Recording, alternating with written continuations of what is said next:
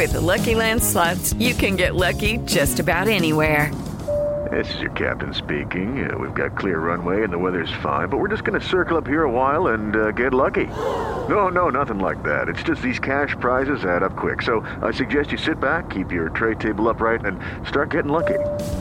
Play for free at LuckyLandSlots.com. Are you feeling lucky? No purchase necessary. Void where prohibited by law. 18 plus terms and conditions apply. See website for details.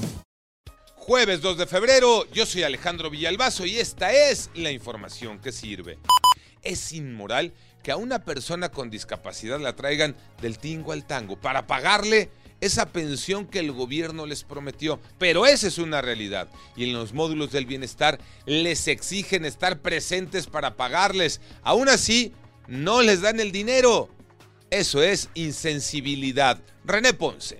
Efectivamente, la gente se queja por la falta de coordinación y comunicación para informar a los beneficiarios sobre el día y hora exacta para recoger sus tarjetas para depósitos, así como la fecha para la entrega de órdenes de pago. Luego de platicar con varios beneficiarios de este programa, pues ellos hacen un llamado a la autoridad para que agilice los trámites, mejore las vías de comunicación, no solo con los solicitantes de apoyo y beneficiarios, sino con el mismo personal que labora en sus instalaciones, porque en los módulos de atención la información es confusa, poco clara y distinta entre una persona y otra, y es que un día les dicen una cosa y otro día otra.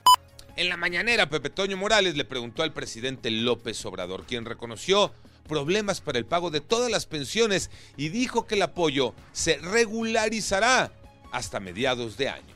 Son dos cosas que están pasando. Está creciendo mucho y todo se está dispersando por el Banco del Bienestar. Ya no se va a poder cobrar la pensión de adultos mayores en otras instituciones bancarias. En el Banco del Bienestar no se cobra comisión. Entonces, esa mudanza, esa transferencia, lleva tiempo de normalizar. Y lo otro es que no queremos que se hagan pagos en efectivo.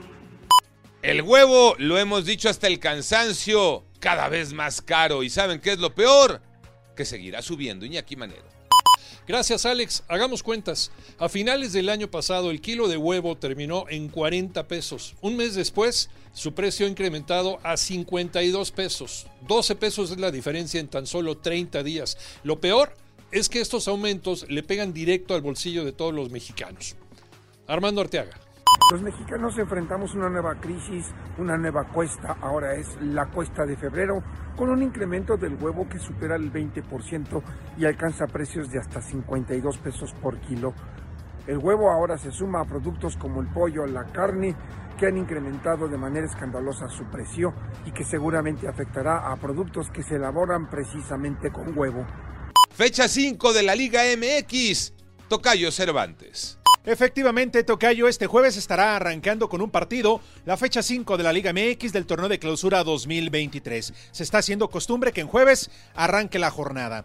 El partido será en el Estadio Alfonso Lastras entre el Atlético de San Luis, que busca su primera victoria como local recibiendo la Franja del Puebla. Por cierto, la noche de este miércoles en el Jalisco, Atlas y Toluca dividieron puntos tras empatar sin goles en juego pendiente de la primera jornada.